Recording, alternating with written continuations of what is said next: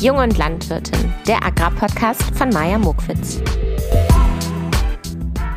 Hallo, ihr lieben Menschen und wie schön, dass ihr alle wieder eingeschaltet habt.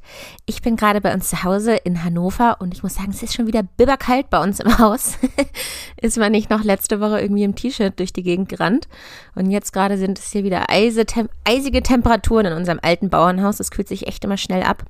Aber ich will mich nicht beschweren. Ich freue mich total, dass es draußen regnet. Das ist zum Beispiel richtig gut für die aktuelle Kartoffelernte. Denn wenn der Boden so hart ist, vor der ganzen Trockenheit, dann kann der Roder nicht unterscheiden, ist das jetzt hier eine Kartoffelknolle oder einfach ein Klumpen Erde. Und äh, dann gibt es da ziemliche Probleme bei dem Abtransport der Kartoffeln. Genau, deswegen freue ich mich ganz dolle und ich freue mich auch, dass ich die letzte Woche hinter mir habe mein Gott, ich will euch davon erzählen. Ich hatte euch ja erzählt, dass ich für zwei Veranstaltungen gebucht wurde als Moderatorin. Und diese zwei Tage, die standen jetzt letzte Woche an. Genau, deswegen möchte ich euch davon auf jeden Fall erzählen. Aber vorweg, vorweg für alle, die äh, wegen dem Folgentitel natürlich eingeschaltet haben. Grundsätzlich soll es heute in der Folge über solidarische Landwirtschaft gehen. Und in diesem Teil, ähm, das wird wieder auch nämlich ein Zweiteiler werden, habe ich einen Verbraucher eingeladen, der Teilnehmer von dieser solidarischen Landwirtschaft ist, also so einen Betrieb unterstützt und auch die Ernte äh, wöchentlich bekommt. Genau, und im zweiten Teil habe ich dann den dazugehörigen Landwirt, Strickstrich Gärtner eingeladen. Ähm, er sieht sich selber mehr als Gärtner. Und dann hören wir also, wie war der Weg für ihn dahin, was war ihm wichtig oder was ist ihm wichtig, was sind vielleicht Herausforderungen, was wächst denn eigentlich alles bei seiner solidarischen Landwirtschaft, wie ist er auf die ganzen Teilnehmer gekommen, war es schwierig, Mitmachende zu finden und so weiter und so weiter. Und ich freue mich, ja, dass ich endlich äh, dieses Thema hier mal platziere. Denn ich finde, dass diese Form der Landwirtschaft auf jeden Fall eine Berechtigung hat und ich finde es ähm, einfach spannend zu hören, welche Beweggründe es für Menschen gibt, sowas zu unterstützen, wie teuer überhaupt ähm, ja so eine Mitgliedschaft ist, wie viel und vor allem was man äh, wöchentlich bekommt. Also ich hatte richtig, richtig viele Fragen dazu und ich fand es auch schön, beide Parteien zu sprechen, sowohl den mitmachenden äh, Teilnehmer und äh, den Landwirt. Richtig schön, dass es so eine solidarische Community gibt und auch hier im Raum Hannover. Und äh, ja, ich freue mich, dass wir heute darüber mal ein bisschen genauer sprechen. Bevor ich damit aber im Detail loslege und in das Live-Gespräch mit meinem Interviewpartner Marius äh, springe, möchte ich hier noch über meine beiden Moderationsevents äh, mit euch sprechen, denn sonst gehe ich ja einfach als Moderatorin hier auch in dem Podcast unter und verschwinde im Hintergrund. Deswegen sind mir hier die Intro-Minuten immer ganz wichtig, damit ihr auch den persönlichen Bezug zu mir behaltet im besten Falle.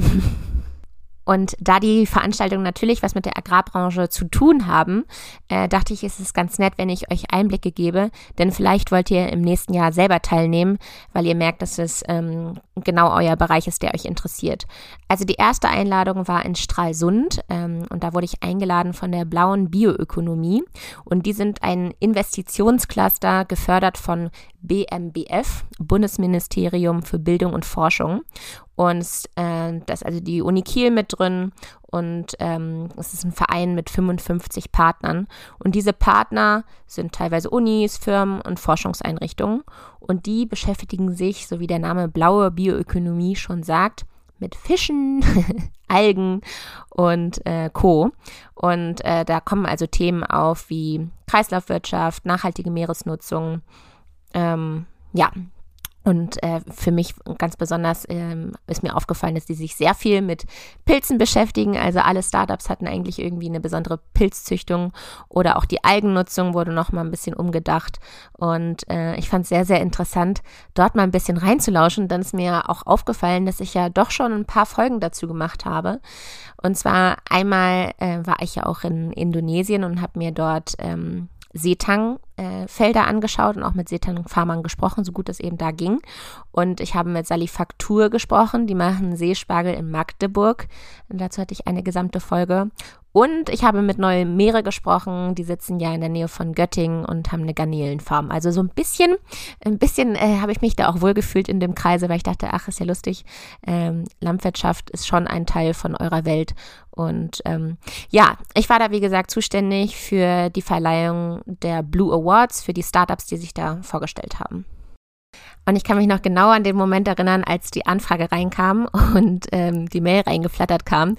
Denn ich wusste schon, als ich die Mail gelesen habe, mit ähm, den ganzen Details, da wurde mir dann auch gesagt, es sind 200 Leute im Publikum, es wird Politik und Prominenz da sein, wir würden uns freuen, sie gewinnen zu können. Da dachte ich, ach du meine Güte, wenn ich jetzt hier zusage, weiß ich, wenn ich in diesem Raum stehe vor diesen 200 Leuten und mir das Mikrofon in die Hand gedrückt wird, dass ich mir so denke, ma ja, warum hast du hier zugesagt, warum hast du dir das selbst angetan, wenn du dich selbst in so einen Nervositätsmoment irgendwie schickst? Ähm, ja, deswegen war ich zwei Wochen lang aufgeregt. Äh, das alles ist auch sehr spontan gewesen, äh, diese Anfrage. Deswegen äh, hatte ich auch gar nicht so viel Zeit, mich da jetzt so reinzusteigern. Aber zwei Wochen lang war ich aufgeregt. Und als dann der Tag selber war, tatsächlich, war ich die Ruhe in Person. Das fand ich selbst sehr lustig, als wäre ich wie so ein hässliches Würmchen aus meinem Coupon äh, geschlüpft und hätte mich da irgendwie gepoolt. Und am Tag selber, äh, ja genau, konnte ich dann irgendwie klarer sehen und sozusagen leicht durch die Gegend flattern. Da war ich dann ganz erstaunt. Und ähm, ja, ich war für den, hatte ich ja eben schon gesagt, für die Award-Verleihung zuständig. Das heißt, ich habe die Startups auf die Bühne gerufen habe die mit vorgestellt und habe danach die Publikumsfragen ähm, moderiert und die ganze Veranstaltung oder die Zeit, in der ich auf der Bühne stand, die ging zweieinhalb Stunden und zwischen der Awardverleihung und der Preisverleihung gab es auch noch weitere Keynotes und Vortragende, die auf der Bühne waren.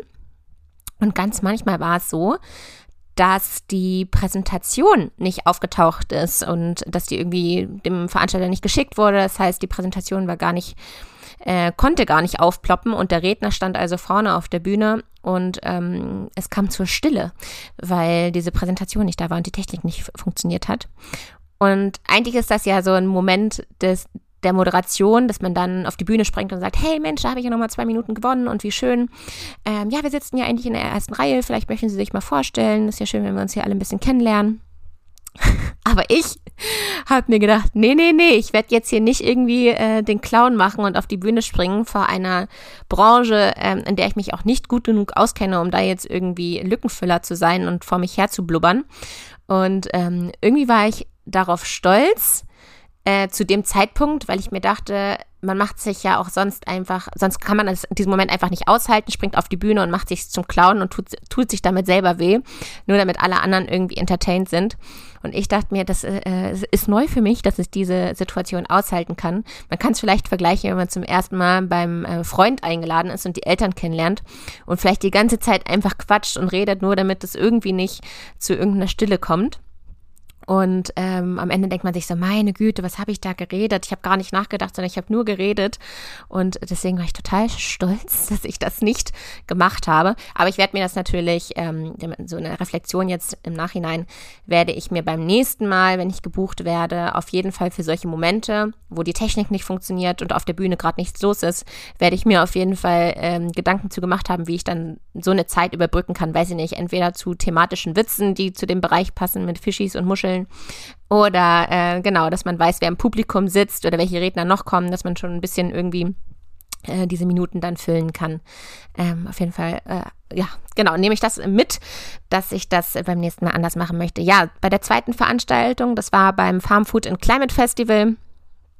Ähm, da war ich witzigerweise, es war ein Tag später, also ich direkt, ich bin von Stralsund direkt nach Braunschweig dann gefahren und äh, da war ich wieder total entspannt. Also wie gesagt, ich war ja auch zwei Wochen vorher aufgeregt. Das hatte ich dann irgendwie, meine Nervosität hatte ich verbraucht und war äh, total glück glücklich sozusagen auf mein Körper, denn manchmal hat man das ja gefühlt nicht in der Hand, wie nervös man ist, ob man jetzt schwitzige Hände kriegt, der Herzschlag irgendwie ganz laut wird, die Ohren irgendwie pochern, man nicht richtig sehen kann, weil die Augen so äh, verschwommen sind. Das sind ja alles Zeichen von Nervosität und das hatte ich alles nicht und darauf war ich sehr, ähm, da, da, damit war ich sehr zufrieden, weil ich dachte, so ein Stück weit hat man es ja am Ende auch nicht in der Hand.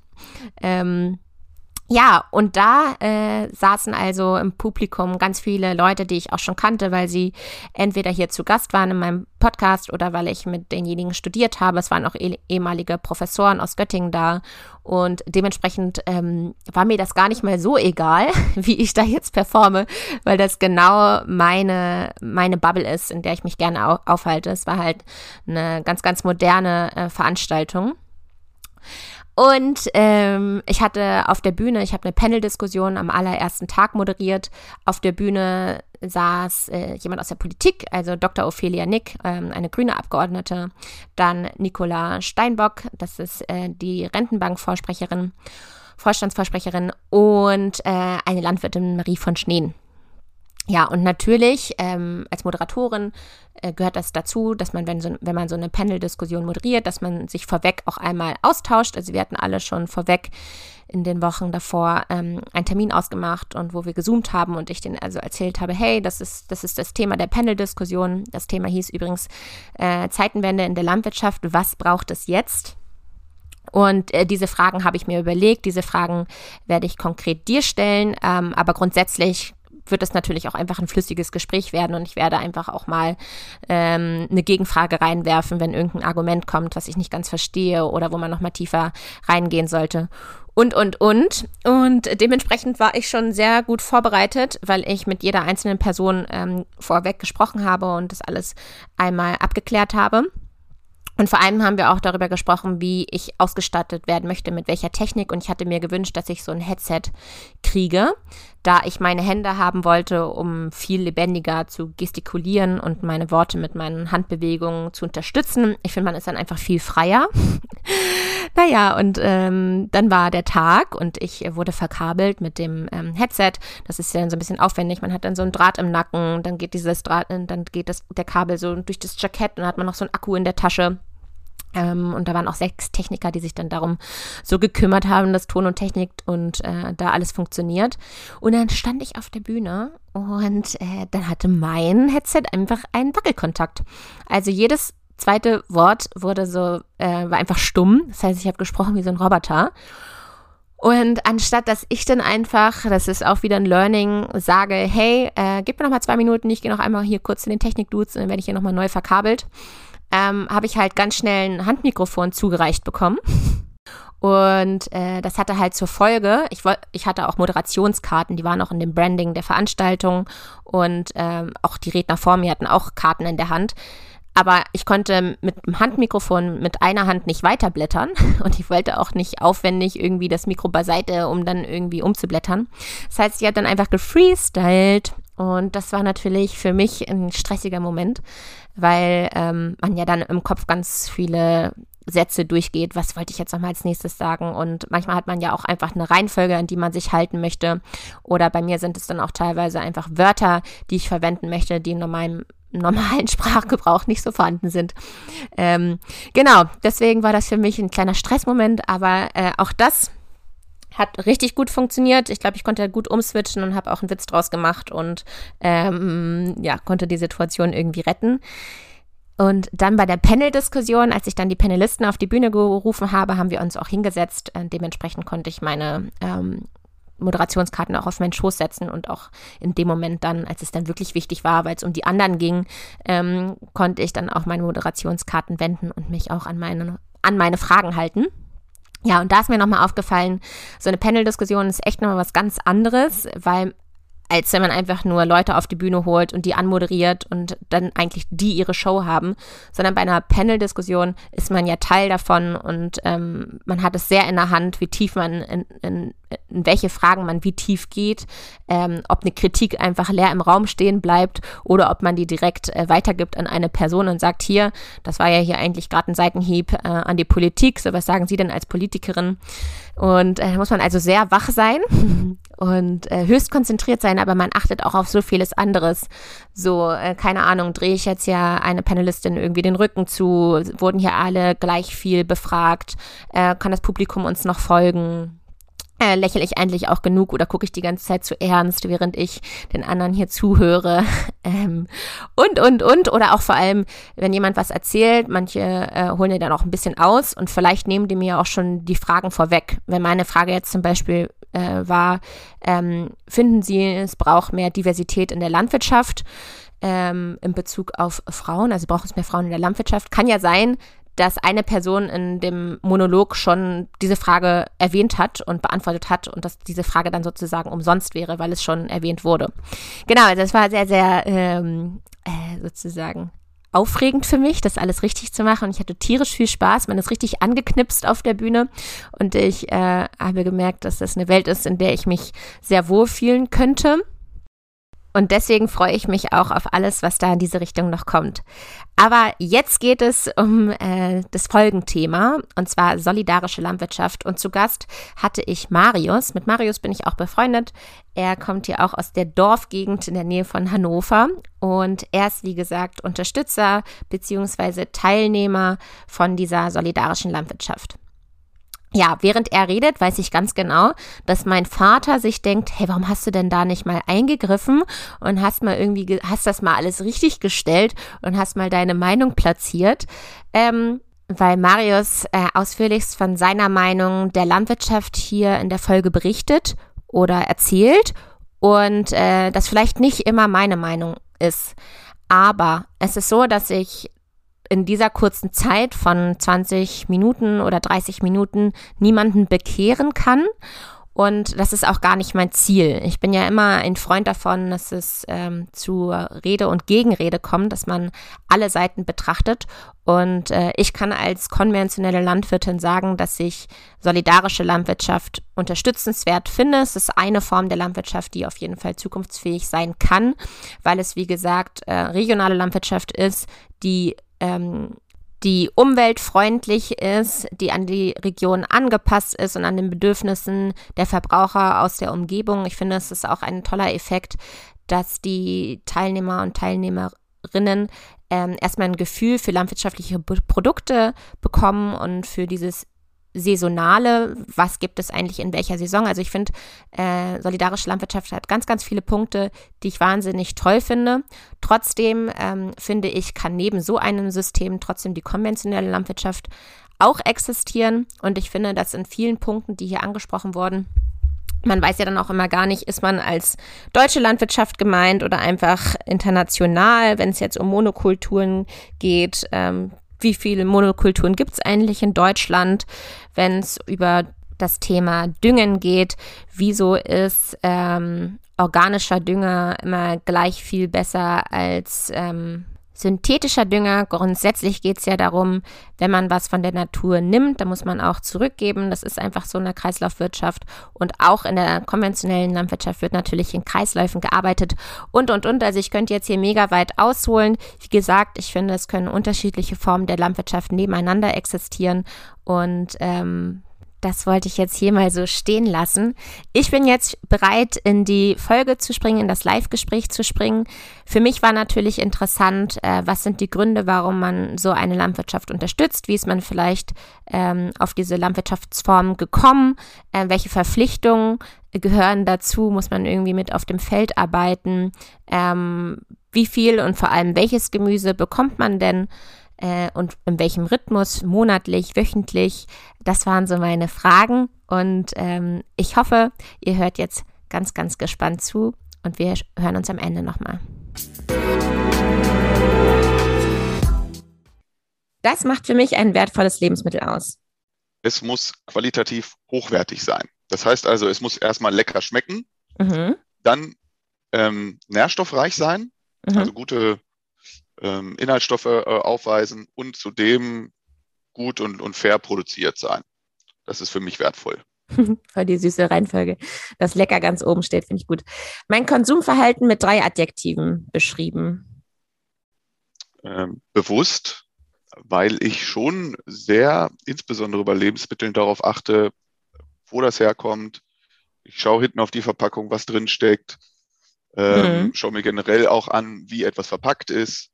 Ähm, ja, gleichzeitig ist mein Konsumverhalten aber auch das, das zweite Adjektiv unbewusst, weil ich das in anderen Bereichen auch äh, häufiger tun könnte. Also mhm. ähm, ich gucke auch bei Zahnpasta, was da drin steckt und so und mache mir über vieles Gedanken. Aber es äh, könnte trotzdem noch mehr sein. Ja, ja, Weil man sollte das ja bei jedem Konsumprodukt. Das ist bei mir, äh, das ist bei mir komplett genauso. Also bei Lebensmitteln genau achte ich auch immer drauf, aber es hört bei mir bei Klamotten schon auf. Also mm. gut, jetzt shoppe ich auch gerne Secondhand, aber ähm, ja, da merke ich, dass ich das eher weniger tue. Okay, es fehlt noch ein drittes Adjektiv. Genau, das wäre dann zu viel.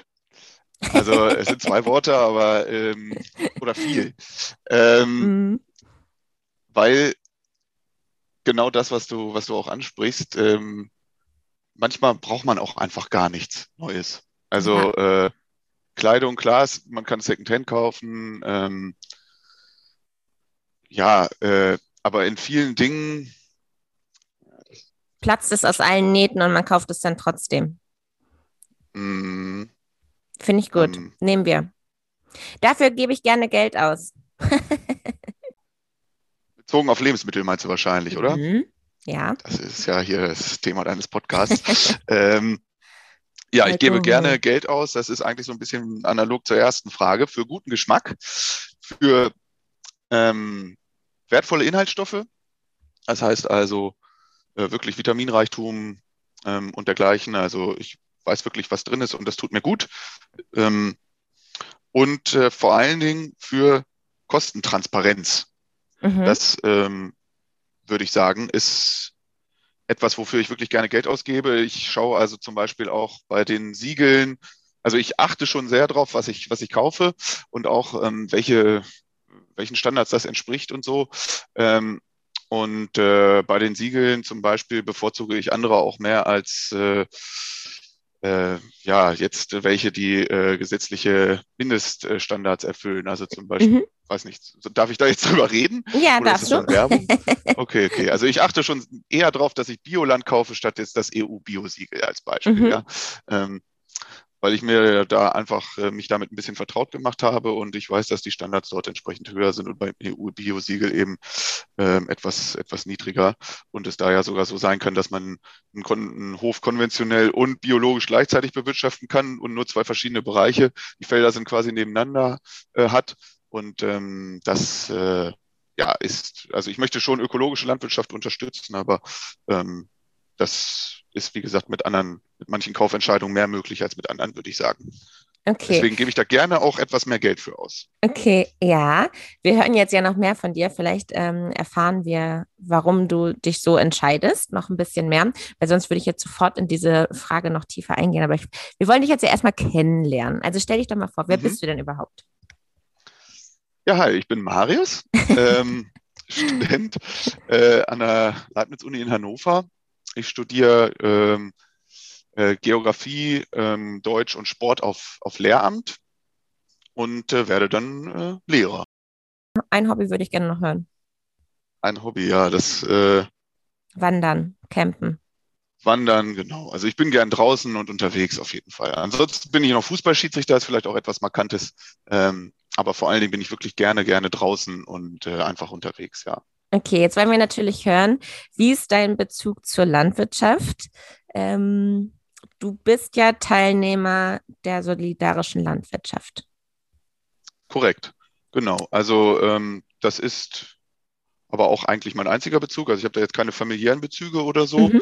Äh, und ansonsten bin ich eigentlich auch nur Konsument immer gewesen und jetzt eben etwas äh, stärker involviert durch die Teilnahme an der Solavi äh, hier in Hannover. Und ähm, habe deswegen auch schon so einen anderen Blick teilweise auf Landwirtschaft gewinnen dürfen und so ein bisschen, ich sag mal, durch Dokus und Interesse halber ähm, vertieft man sich da ja schon. Mhm. Ähm, äh, ja. Und wie, und wie bist du darauf natürlich. gekommen, äh, bei der Solavi mitzumachen? Hm, das war eigentlich äh, ganz spannend. Ich war auf einer Messe hier in Hannover, Veginale äh, hieß die. Okay. Ähm, 2017, glaube ich. Mhm. 17 oder 18, weiß ich gar nicht mehr genau. Und, Und da hast du Fall, gearbeitet äh, oder bist, da bist du lang gestreunert? Da bin ich einfach nur äh, lang gestreunert, wenn du das so, so nennen willst. Genau. Also ich hab, war da einfach nur äh, als Gast. Und okay. ähm, da haben dann, da gab es einen Vortrag äh, von äh, Martin und äh, Helmut. Also Martin ist äh, der Landwirt von unserer Solavi, ähm, beziehungsweise Biogärtner. Ähm, ähm, Helmut und Roman sind äh, die beiden äh, Gründer gewesen äh, der Solavi und die haben dort äh, das Konzept vorgestellt, was sie vorhaben und wie sich das dann so entwickelt. Und ich fand das äh, komplett spannend, war direkt gefangen und dachte, was ist das denn für eine coole äh, Vision, die die Leute haben. Ja, also es hat, war echt wirklich komplett ansteckend und ich habe vorher auch noch nie was von solidarischer Landwirtschaft gehört mhm. und habe mich dann so ein bisschen eingelesen, Infomaterial mitgenommen und dachte dann sofort, das mache ich mit. Das finde ich, find ich schön. Und was ist aus deiner Sicht denn überhaupt solidarische Landwirtschaft? Ja, also bei einer solidarischen Landwirtschaft äh, findet sich eine Gruppe von Verbraucherinnen und Verbrauchern zusammen, die, die das Ideal, sage ich mal, eines nachhaltigen Konsums äh, teilen und auch ähm, eines bewussten Konsums. Und ähm, die suchen sich ein Landwirt oder es läuft andersrum. Auf jeden Fall gibt es dann so eine äh, Gemeinschaft einfach aus Verbraucherinnen und, äh, und Verbrauchern und Produzierenden, mhm. ähm, die äh, sich zusammentut und äh, gemeinsam eben Landwirtschaft betreibt und die, die Ernteerträge aufteilt. Ne? Das Konzept als solches, äh, soll ich das auch nochmal in, in Gänze erörtern? Sehr gerne. Sehr gerne. Gemacht? Okay, also wie gesagt, bei einer solidarischen Landwirtschaft finden sich eben ähm, interessierte Leute äh, zusammen und bewirtschaften ein Stück Land. Im mhm. Regelfall hat das mit einem äh, in Zusammenarbeit direkt mit einem Hof zu tun, der schon eben Erfahrung in dem Bereich Landwirtschaft äh, aufweist. Und aus verschiedensten Motivationen können die sich da ja zu entscheiden, ähm, eine Solavi zu gründen oder Teil einer Solavi zu werden. Ähm, ja, gibt es ja genug. Also ähm, industrielle Landwirtschaft ist ja nicht unbedingt der Weg der Zukunft. Äh, ja, und ähm, diese Menschen schauen dann, was brauchen wir? Was sind äh, die Kosten für, für ein Jahr? Also es wird immer, gibt eine große Sitzung, dann wird äh, ein Jahresetat festgelegt, was sind die kalkulierten Kosten, ähm, wofür muss man was ausgeben, Land, Arbeitskräfte, ähm, Maschinen, äh, ja, äh, Saatgut und so weiter. Mhm. Und ähm, das wird aufgestellt und dann durch die Teil, durch die Zahl der Mitglieder geteilt. Ne? Also kann so laufen, kann aber auch ähm, nach sogenannten Bieterrunden nach, oder nach dem Bieterverfahren ähm, geschehen, dass ähm, jedes Mitglied der Solavi aufschreibt, was es geben kann oder bereit wäre für einen Beitrag. Wie heißt das Verfahren? Bieter? Bieterverfahren, ja. Mhm, ja, okay. Entschuldigung. Denn natürlich äh, teilen sich die, ähm, das ist vielleicht auch noch wichtig, der, mhm. die Ernteerträge werden dann aufgeteilt unter allen Mitgliedern, ne? Mhm. Und zwar solidarisch.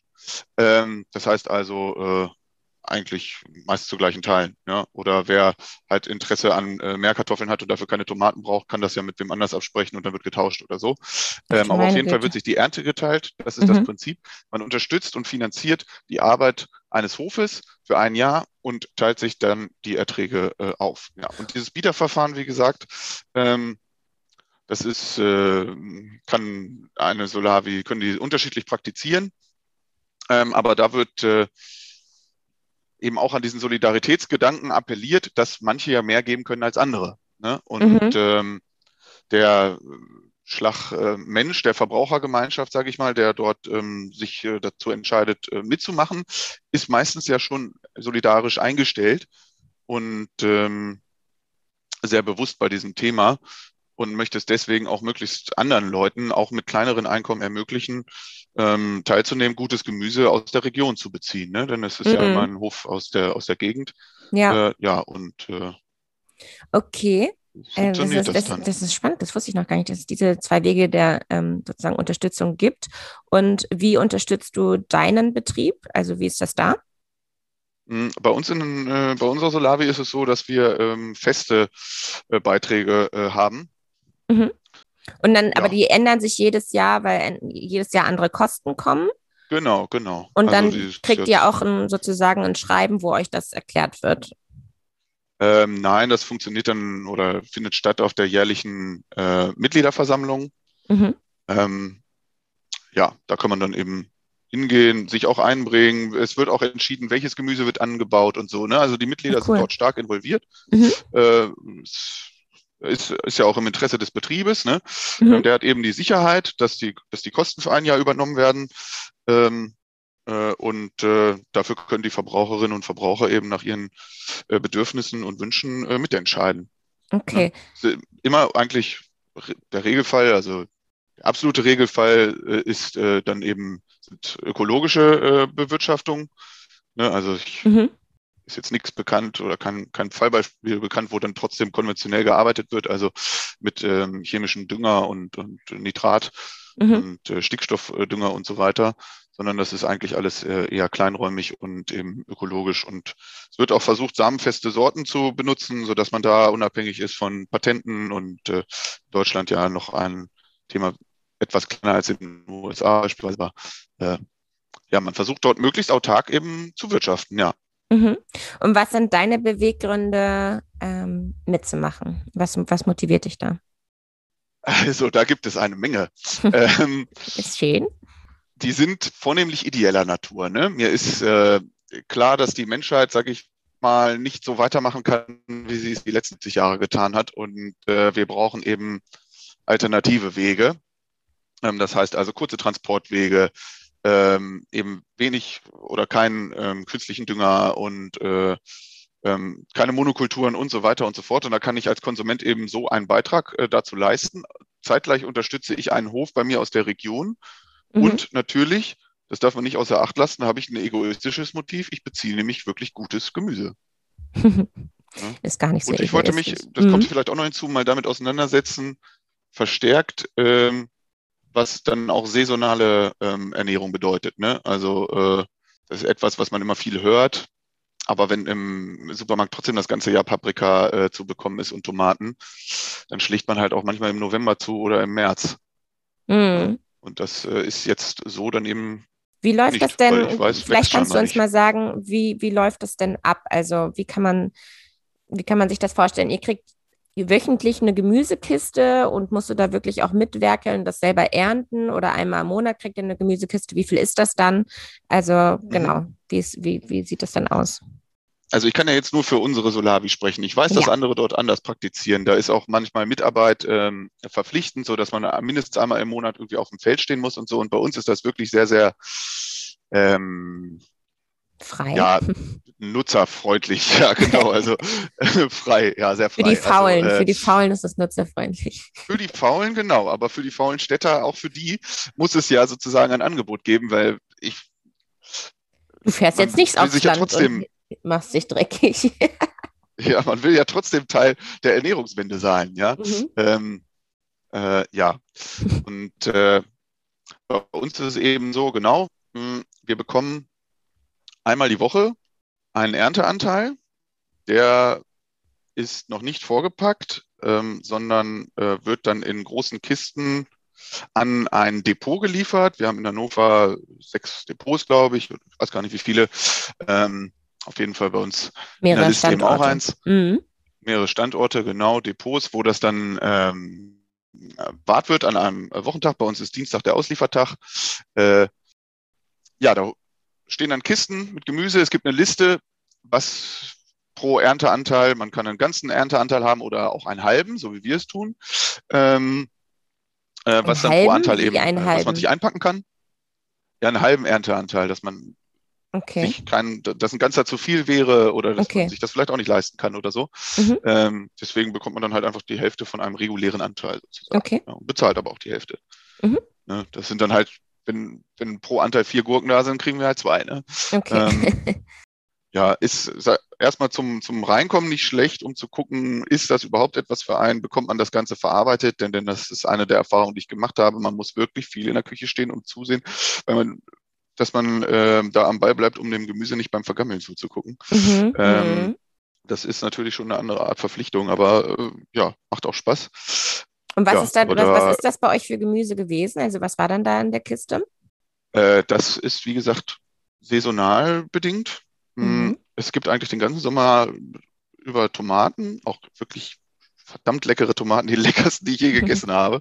Ähm, Salat auch viel, viele alte Sorten. Ja, da wird schon auch darauf geachtet, dass, ähm, dass man da jetzt nicht Hauptsache irgendwie besonders ertragreich und äh, einfach sondern man schaut auch so ein bisschen, dass man ähm, alte Sorten erhält, bewusst nochmal kultiviert. Die haben ja mitunter auch andere Vorteile, ähm, gerade vielleicht in äh, Bezug auf, ja, nicht Fruchtfolge, sondern wenn man eben viele Dinge nebeneinander auf kleinem Raum pflanzt, dann hält ja mitunter das eine ähm, die Schädlinge vom anderen ab oder so. Ne? Mhm, also da mhm. bin ich jetzt gärtnerisch kein, kein Fachmann, aber nee, das, ist auch ähm, das, das Prinzip sind ja die Hörer vielleicht eher. Ja, das ist auch das Prinzip der Permakultur, dass man es so an, anlegt, die Kulturen, dass die sich gegenseitig unterstützen. Mhm. Von, von dem Geruch, dass die eine Pflanze irgendwie einen besonderen Geruch hat. Das mag dann ähm, irgendein Insekt nicht, deswegen kommt der nicht angeflogen und Tüldü und Tüldü. Genau, da gibt es also, ähm, ich kenne das, so wollte ich es nur sagen. Genau. Also so wird bei uns auch wirklich sehr ähm, drauf geachtet und verfahren. Mhm. Und äh, ja, ein Satz oder zwei Sätze vielleicht noch ähm, zu, zum Ernteanteil generell. Du, da hattest du ja auch nachgefragt. Also diese Erntesaison ist nicht zwölf Monate äh, jede Woche, äh, sondern ähm, es gibt dann Mitte, von Mitte Dezember bis äh, Ende Februar sozusagen eine, eine Pause. Mitte ähm, Dezember bis Ende Februar. Mhm. Da ähm, macht übrigens auch unser Betrieb zu. Ja, ja, genau. wir haben auch einen reinen Ackerbaubetrieb, da haben unsere Mitarbeiter auch äh, komplett frei. Ja, in dem Zeitraum wird dann eben auch nichts ausge, ausgeliefert. Ne? Mhm. Dann fängt es im März alle zwei Wochen an, weil eben noch nicht so viel da ist und dann äh, geht es ab April wieder wöchentlich los bis, bis in den Herbst hinein. Ja. Wöchentlich, Meine also bekommt man die Kiste. Wöchentlich, genau, genau. Mhm. Wie gesagt, und man packt sich das selbst. Es ist was anderes als so ein Gemüsekisten-Abo, ne? Ähm, sondern man ist schon etwas stärker involviert. Auch der Depotdienst wird von den Mitgliederinnen und Mitgliedern ähm, organisiert. Äh, geleistet, das heißt mhm. organisiert, genau. Und, die, und, grade, und wie, wie lange hat Gerade über das Wort Mitgliederin. Das gibt es doch gar nicht, das Wort. Schön Bin ich gerade gestolpert. Eine Mitgliederin. Äh, sag, und dann hat man einen bestimmten Zeitspot, also von drei Stunden, wo man ähm, sich diese Kiste abholen kann. Genau, genau. Zwei Stunden sind es jetzt ähm, bei uns, aber ja. Und das muss man auch erstmal ja auch nicht ewig da warten. Ja, ja, ja, klar. Muss man auch irgendwie erstmal hinkriegen, da zu dieser Zeit immer vor Ort zu sein und das abzuholen und so weiter. Auf jeden Fall. Ne? Also es ist natürlich schon so, dass sich die Mitglieder untereinander auch abstimmen und äh, die Depots oder die Menschen, die sich an den jeweiligen Depots ihren Ernteanteil abholen, wohnen ja auch alle in der Gegend. Das heißt also, man kann schon auch mal sagen, hier, Gabi, kannst du mal meinen äh, Anteil mitnehmen? Ich hole ihn mir morgen ab oder so. Ne? Das funktioniert mhm. schon. Okay. Also da ist die Vernetzung ähm, ganz gut. Das ist ja auch wirklich äh, in der heutigen Zeit einfacher geworden, dass man da einfach kurz äh, eine WhatsApp-Gruppe, da hat jedes Depot eine WhatsApp-Gruppe beispielsweise, ähm, kurz mal schreibt, ähm, wartet kurz auf mich oder äh, ja, ja, äh, ja. Okay, verstehe. Was nimmst du denn bis jetzt aus deiner Zeit mit? Hast du irgendwelche Learnings? Also beispielsweise hast du neues Gemüse kennengelernt oder ähm, ja, sind die Sachen irgendwie kürzer haltbar, weil sie eben nicht äh, für den Transport noch extra bearbeitet werden. werden. Mhm. Ja, also ich habe schon Sachen kennengelernt, die ich vorher noch nie benutzt habe. Also ich habe mir noch nie Mangold gekauft, ähm, mhm. zum Beispiel, und sah mich dann mit einer sehr reichhaltigen Mangoldernte äh, konfrontiert und musste den dann verarbeiten. Kann man ja Pesto draus machen, man kann ja wirklich aus fast allem Pesto machen, ähm, aber auch ähm, gibt auch leckere andere Rezepte. Also Mangold fällt mir gerade da spontan ein. Mhm, dann hattet ihr andauernd irgendwelches Wurzelgemüse. Also ich war ja auch mal bei euch oder bei dir zu Hause. Mhm. Und äh, da wusste ich immer, dass deine Freundin ähm, ja gerade wieder irgendwas Neues kennenlernt. Irgendwelche Schwarzwurzel, Tralala-Sachen genau. hattet ihr da. Genau. Hattet ihr, glaube ich, auch vorher noch Schwarzwurzel. Man muss dann halt mal so ein bisschen gucken, aber das ist ja auch das Coole, ähm, dass alle Mitglieder eben vor der Frage stehen, wie verarbeite ich das jetzt? Und dann werden manchmal Rezepte ausgetauscht oder irgendeiner hat eine coole Idee und schreibt das den anderen oder so. Ähm, das, äh, das ist schon, ist schon ganz cool. Aber ja, es ist ein bisschen, ich weiß nicht, vielleicht lag es auch an der Größe des halben Anteils. Manchmal ist es auch für ein Gericht nicht genug gewesen oder so, aber äh, ja, man weiß sich ja zu helfen. Gerade bei Wurzelgemüse, das ist ja haltbar, wenn man das äh, konserviert, sage ich mal, in Tontöpfen lagert und äh, ein bisschen lichtgeschützt hinstellt, dann kann das ja ewig ja, äh, und ja. drei Tage äh, da quasi stehen. Ähm, ja, was ich auch zum Beispiel durch die Solavi gemacht habe, war Weißkohl äh, verarbeiten und selber Sauerkraut herstellen. Also ich habe noch nie vorher Sauerkraut gemacht und äh, Sauerkraut dann, also selbst zu fermentieren, war dann auch schon mal was Spannendes.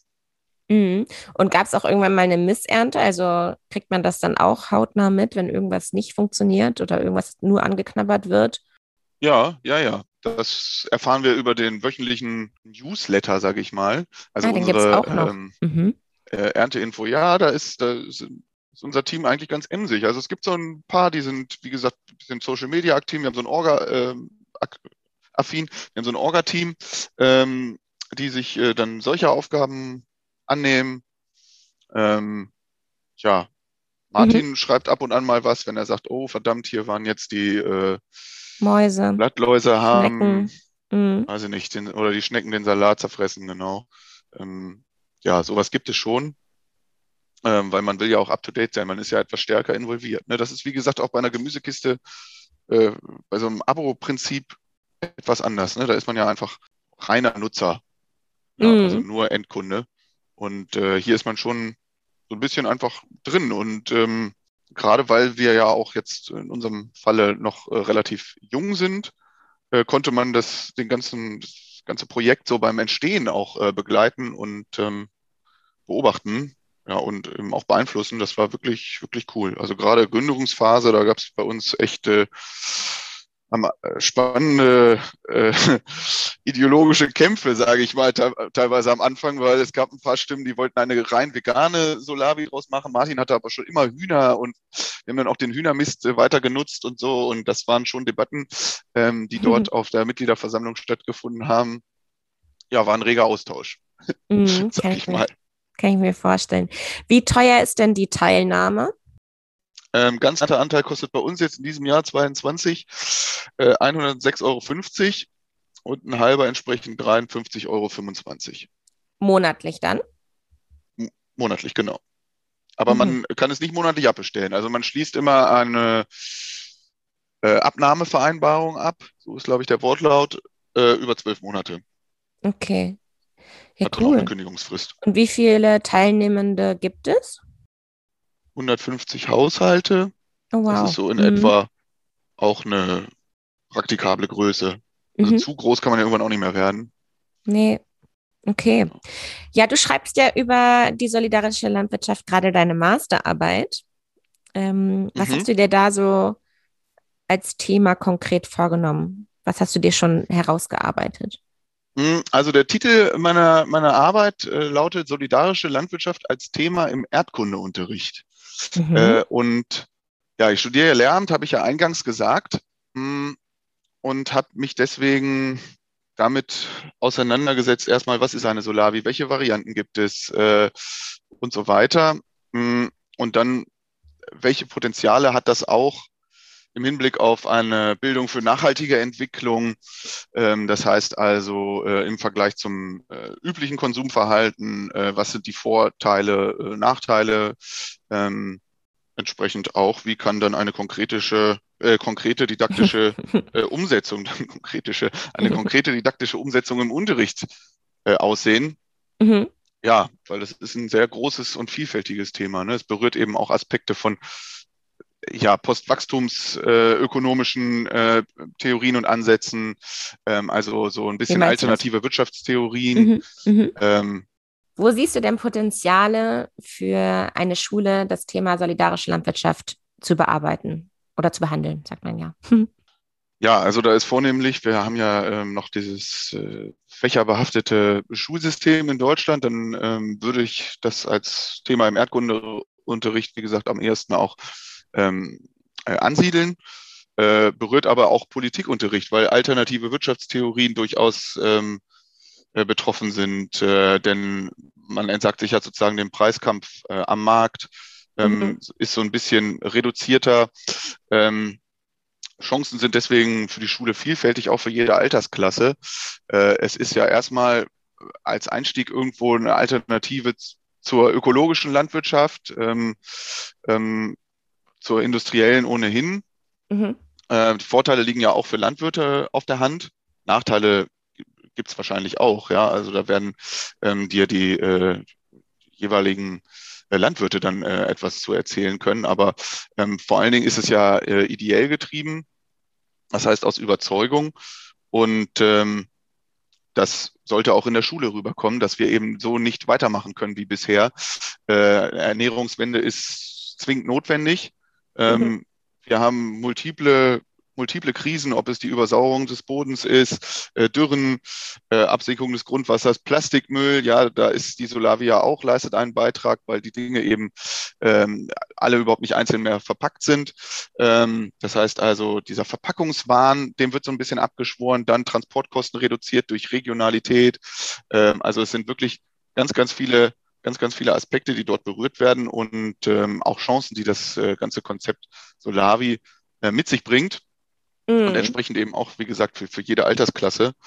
Äh, ja, meine Herausforderung nur in meiner Masterarbeit ist jetzt auch, wenn ich eine konkrete, konkrete didaktische äh, Umsetzung dort äh, beschreiben soll, mich da so ein bisschen zu reduzieren, weil man schon überlegen muss, was genau will man jetzt eigentlich, äh, weil es eben so groß und vielfältig ist. Ja, es, mhm. wie gesagt, ist berührt Postwas Postwachstumsansätze. Ich meine, die Menschheit kann auch nicht immer so weitermachen und sagen, ähm, es gibt jetzt eine grüne äh, Konsumlösung für, für etwas, sondern vielleicht ist der Weg einfach auch so ein bisschen äh, reduzierter zu sein. Ja, mhm. und ähm, Suffizienz nennt man das in der Wissenschaft, so ein bisschen also ähm, sehr bewusst dosiertes und äh, zurückgeschraubtes Konsumverhalten.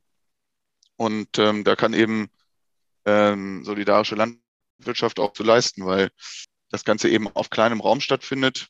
Produktionsmittel und, und Erträge und so weiter werden sich geteilt, also so ein bisschen eine Vergemeinschaftung. Ähm, deswegen ist die Verantwortung und ähm, die Involviertheit dann auch höher. Und das Bewusstsein ähm, auch, ne?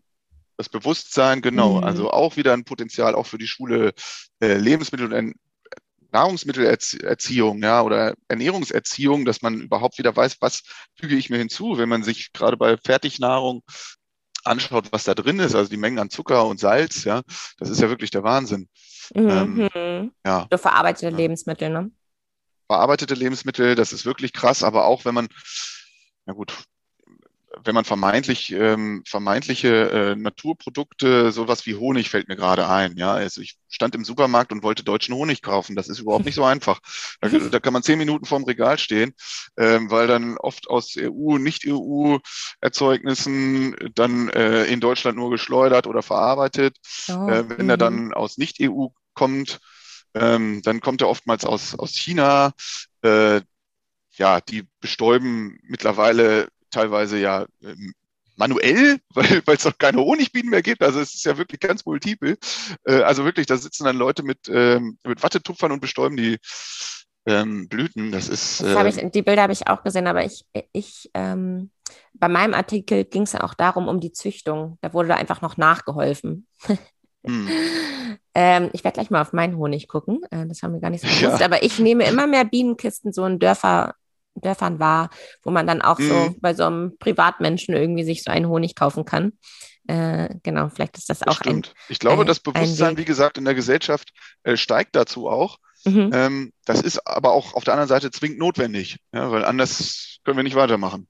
Ähm, ja. Und ähm, ein Konzept wie solidarische Landwirtschaft kann dazu eben einen Beitrag, äh, einen Beitrag leisten. Ja? Und ähm, deswegen bin ich da gerne, gerne Mitglied und äh, propagiere das auch und sehe allen, wie toll das ist. ja, du hast ja in deiner Masterarbeit auch über das Konsumverhalten von uns Menschen geredet, ähm, weil es ist ja nicht nur die Landwirtschaft, die sich ändern muss, sondern ja auch unser Verhalten. Es geht ja nur gemeinsam. Was ist ja. denn da bei dir so rausgekommen? Also was, was müssen wir Menschen ändern oder können wir ändern an unserem Verhalten? Ja, also der, der Weg der Zukunft kann nicht sein, eine, eine nachhaltige Lösung oder ein nachhaltiges Konsumprodukt äh, zu kaufen, wenn man auch gleichzeitig komplett darauf verzichten könnte. Also man sollte sich vor jeder Kaufentscheidung fragen, brauche ich das wirklich? Ähm, das heißt, manchmal auch bewusst gegen einen Kauf entscheiden, ist eine sehr gute Konsumentscheidung. Mhm. Äh, also grundsätzlich kann die Menschheit einfach die, die, diese Sharing Economy, was so ein bisschen ja auch schon, schon immer mehr wird, ähm, muss vorangetrieben werden, meiner Ansicht nach. Also ein bisschen Gemeinschaftsnutzung von bestimmten Gütern. Braucht man wirklich, braucht wirklich jeder Nachbar eine eigene Heckenschere, wenn man die nur zweimal im Jahr äh, benutzt. Als, als ganz simples Beispiel fällt mir das jetzt gerade ein. Mhm. Oder mhm. ähm, bei, bei anderen Dingen ist das genauso. Ähm, dann vielleicht einfach die Nutzung von bestimmten Dingern, Dingen äh, verlängern. Also äh, einfach eine Jacke länger tragen. ähm, Mhm. Es ist wirklich der Wahnsinn, wenn man sich da auch Gedanken zu macht. Also das fand ich so krass. Äh, Mode, ja. Mhm. Kleidermode wurde eigentlich nur von der Industrie erfunden, damit es einen Anlass gibt, neue Sachen zu kaufen. Ansonsten mhm. gibt es auch gar keinen Sinn für Mode. Also ja, es gibt ja, ja auch klar. Kulturen, da gibt es überhaupt gar keine Trends oder sowas, sondern das ist ja, das ist wirklich, wirklich verrückt. Und es mhm. ist halt schon so internalis internalisiert in unseren Gedanken und Köpfen, ähm, dass das gar nicht mehr hinterfragt wird. Und man muss vielleicht einfach mal wirklich drei Schritte zurücktreten und sich fragen, ist das alles überhaupt das richtige, der richtige Weg und das richtige System, ja? Ähm, deswegen als Nutzer jetzt ganz konkret sich vor jeder Kaufentscheidung oder Konsumentscheidung fragen, brauche ich das wirklich? Oder kann ich es mir vielleicht auch woanders leihen oder auf anderen Wegen besorgen oder gebraucht kaufen? Ähm, dann Dinge länger nutzen. Mhm, mh. ähm, das geht durch äh, Reparatur. Ja, ich weiß, die Industrie macht uns das immer, immer schwieriger, äh, weil eben zum einen Obsoleszenz geplante ähm, verrichtet äh, wird. Also das heißt, die Dinge eingebautes kaputt machen nennt man das. Ja, es wird wirklich genau geschaut, welche Teile haben so, solche Sollbruchstellen, dass die wirklich nach zweieinhalb Jahren kaputt gehen nach Garantieablauf. Wie, wie, wie heißt das, was da eingebaut wird? Geplante Obsoleszenz nennt man diesen Vorgang, dass ja. also geplantes Kaputtgehen, ähm, dass, dass Dinge so das hergestellt mit dem iPhone so, dass das ein Akkugerät einfach nach zwei Jahren sagt, tschüssi, muss mich die ganze Zeit laden, genau. sonst gehe ich aus. Genau als Beispiel. Mhm. Ja, das, genau. Also man, früher konnte man bei Handys ja noch die Akkus tauschen. Geht jetzt auch nicht mehr. Ähm, das ist eben das, das, das eine, dass uns die Industrie das schwer macht. Ähm, und dann, ähm, ja, das ist auch oft unbequem ist, Dinge zu reparieren. Ja, ja, also zum einen mhm. werden die Teile immer kurzlebiger und die werden immer geschickter darin, ähm, wirklich äh, die Lebenszeit eines Produktes genau zu planen. Ähm, und gleichzeitig geht unser Know-how flöten. Also äh, auch da gibt es ja tolle Sachen und Initiativen. Es gibt Repair-Cafés und, und, und Gruppen, die sich treffen, ähm, um, um sowas eben voranzutreiben. Repair-Cafés, ja. also da kommt das, man dann das, ja. mit einem, was habe ich hier gerade, irgendeinen Knopf, der fehlt und dann trifft man sich in dem Café und repariert und, genau. und näht genau. und macht. Ah, okay, süß. Genau, es, es gibt äh, Leute, die gehen dort auch bewusst hin, um Menschen beim Reparieren zu helfen. Also ich habe einen sehr technikaffinen Kumpel zum Beispiel, ähm, der äh, setzt sich dann da manchmal rein und äh, versucht mit den Menschen, die dann mit, weiß ich nicht, mit ihrem Ventilator jetzt im Sommer kommen, mhm. ähm, zu überlegen, wie kriegt man das Ding wieder heile. Äh, das ist also wirklich eine, eine gute Sache. Ähm, ja, mhm. das, das heißt, das Know-how bewahren, wie kann man überhaupt Dinge reparieren. Ja, das ist äh, das handwerkliche Wissen von Dingen. Das, ist, das geht unserer Gesellschaft irgendwie völlig abhanden. Ähm, und das Bewusstsein, ja, gerade auch bei Lebensmitteln, was steckt überhaupt drin, wenn ich mir jetzt eine Tüte, weiß ich nicht, Nudeln mit Tomatensauce kaufe, dann ist eben, weiß nicht, Tomate steht in der, auf Zutatenliste erst an vierter Stelle oder so. Und hm. vorher steht Zucker, Salz und äh, äh Wasser. Rote Beete, Färbemittel. Weiß ich nicht. Also, ja. Ähm, ja. Mhm.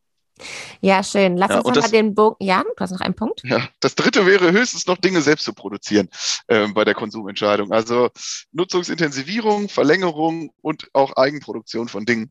Das heißt also selber nähen, stricken lernen, äh, vielleicht Lebensmittel auch zum Teil selbst produzieren. Ja, also äh, das ist ja das Wissen unserer äh, Großeltern ist ja in unserer Generation auch irgendwie nicht mehr da. Nee, das stimmt. Meine hm. Oma hat immer Schnippelbohnen im, im Garten gehabt und, und andere Dinge hm. und hatte einfach ein Gemüsebeet. Und, und wir haben es, wenn es hochkommt, das war einfach so, ein, Standard. so einen trockenen Olivenbaum und zwei vertrocknete Basilikumbäumchens, Pflänzchens und äh, was haben wir noch? So einen schicken Orangenbaum, der schon mit einer Orange da hängt und dann auch nie wieder was, was für einen tut.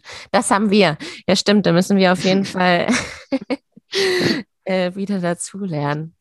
Ähm, ja, das macht ja auch Spaß. Ja, komplett. Sag uns nochmal, was ist das Schönste äh, an der solidarischen Landwirtschaft für dich? Also, genau, ich wollte nochmal den also, Bogen dazu schlagen. Ja, ja, verstehe ich. Also das, das, das Schönste ist eigentlich wirklich, dass ich echt hochwertige Lebensmittel beziehe und ganz genau weiß, wo sie herkommen und ich richtig guten Gewissens reinbeiße, damit koche. das macht mir Spaß, weil ich einfach ja. weiß, es ist gut. Es ist eine gute, hochwertige, qualitativ hochwertige äh, nährstoffreiche Sache und äh, ich weiß auch, wer die Rübe aus dem Feld gezogen hat. Ähm, das ist wirklich etwas Tolles. Also, dass ich gute Nahrung bekomme und ähm, weiß, wo sie herkommt. Ja, bei dir ja. ist wirklich und, ein Gefühl von Wertschätzung entstanden. Ja. Das, sind, das ja, finde ich, find ich schön. Und, und Inspiration. Also, dass äh, man einfach Dinge verarbeiten muss.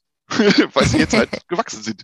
Mhm. das mhm. ist dann halt einfach so. Und da muss man eben den Mangold verkochen. Äh, ja. Ja, sehr schön.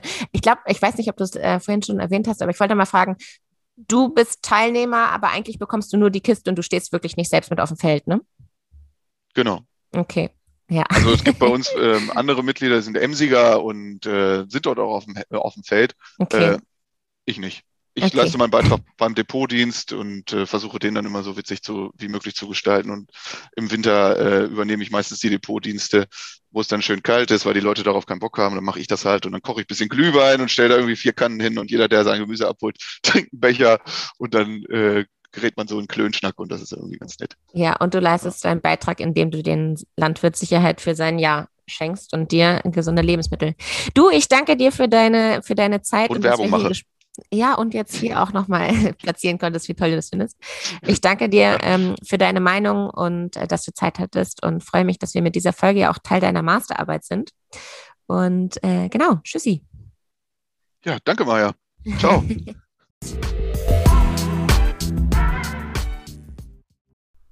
so, vielen Dank fürs Zuhören bis hierhin. Was ich ganz besonders toll an dieser Form der Landwirtschaft finde, ist, dass sich der Verbraucher ähm, für diese Landwirtschaft richtig entscheidet. Und ich weiß gar nicht, ich habe nirgendwo ein Abo von über 100 Euro, außer meine Wohnung, ähm, wo ich bereit wäre, wirklich so viel Geld monatlich auszugeben. Und deswegen finde ich das eine sehr, sehr ähm, große Wertschätzung gegenüber den Produkten und gegenüber auch der Arbeit auf dem landwirtschaftlichen Betrieb. Und ich finde, das kann man den Unterstützern echt hoch anrechnen, dass die die regionale Landwirtschaft in dieser Form so unterstützen. Ja, das ist ja tatsächlich erst der erste Teil. Es wird noch einen zweiten Teil geben. Dann werden wir hier den Landwirt, Schrägstrich Gärtner hören, der die solidarische Landwirtschaft aufgebaut hat und äh, diesen Betrieb, Betrieb leitet.